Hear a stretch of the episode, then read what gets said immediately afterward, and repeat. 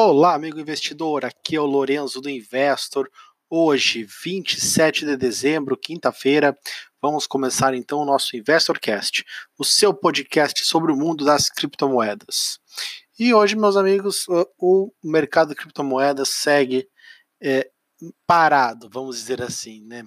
É, realmente uh, muito pouca volatilidade no, nos últimos dois dias, após o Natal aí onde tivemos a movimento de queda, né, que foi precedido por uma, por uma alta é, interessante, onde não conseguimos passar importantes resistências e hoje né, seguimos é, em, em, leve, em leve queda, principalmente o Bitcoin.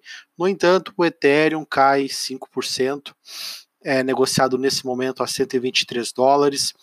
É, outras altcoins também caem mais de, de 3, 4%. E é, seguindo aqui o gráfico da Coinbase, todos os ativos que a gente tem acompanhado, né, os principais criptoativos, tudo em queda, né, no par dólar, né, falando do par dólar, né, então aí a gente reforça esse movimento de, de queda hoje.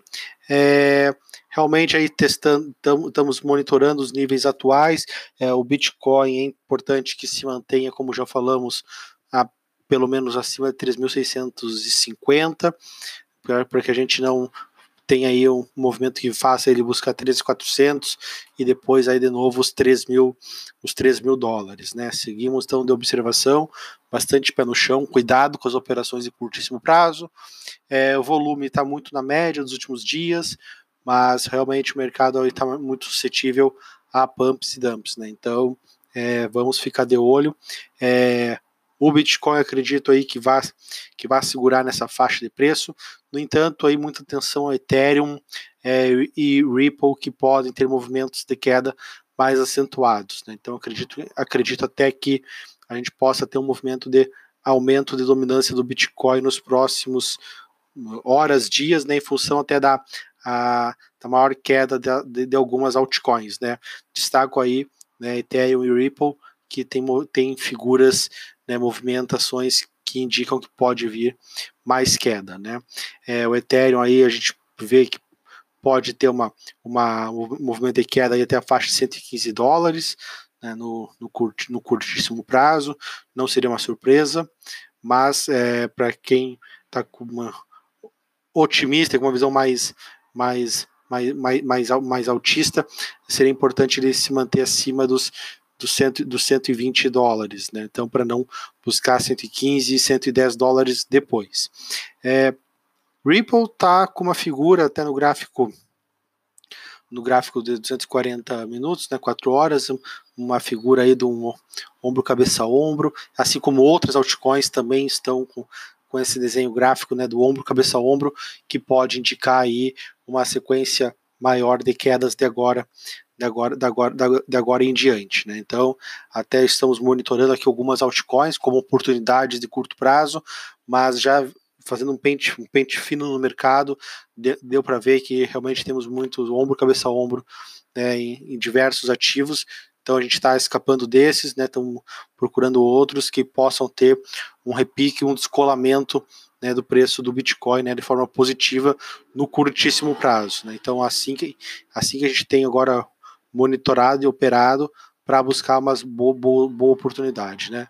Então estamos procurando aí algumas altcoins, acredito que a gente consiga aí, é, já vi algumas que, me, que achei bem interessante, vou esperar algumas confirmações nos sinais dos gráficos e, e confirmando a operação e a gente manda para vocês, né, pra, para os nossos assinantes.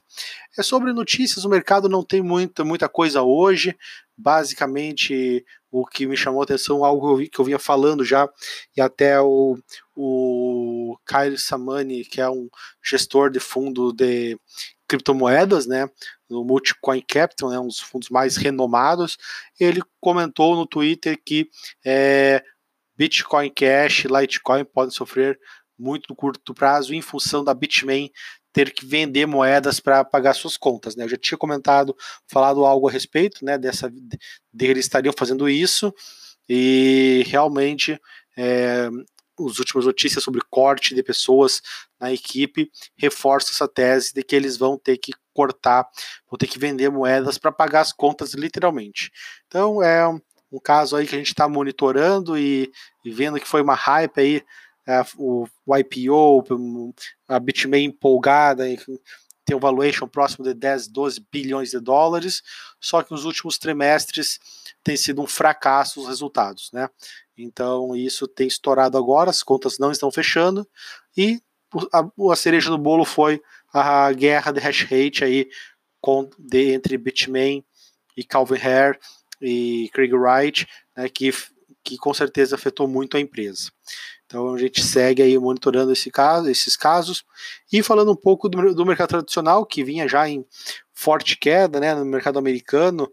É, ontem no final do dia tivemos uma, uma, for, uma alta, um, um short squeeze, né, que ativos chegaram a subir 8, 9%.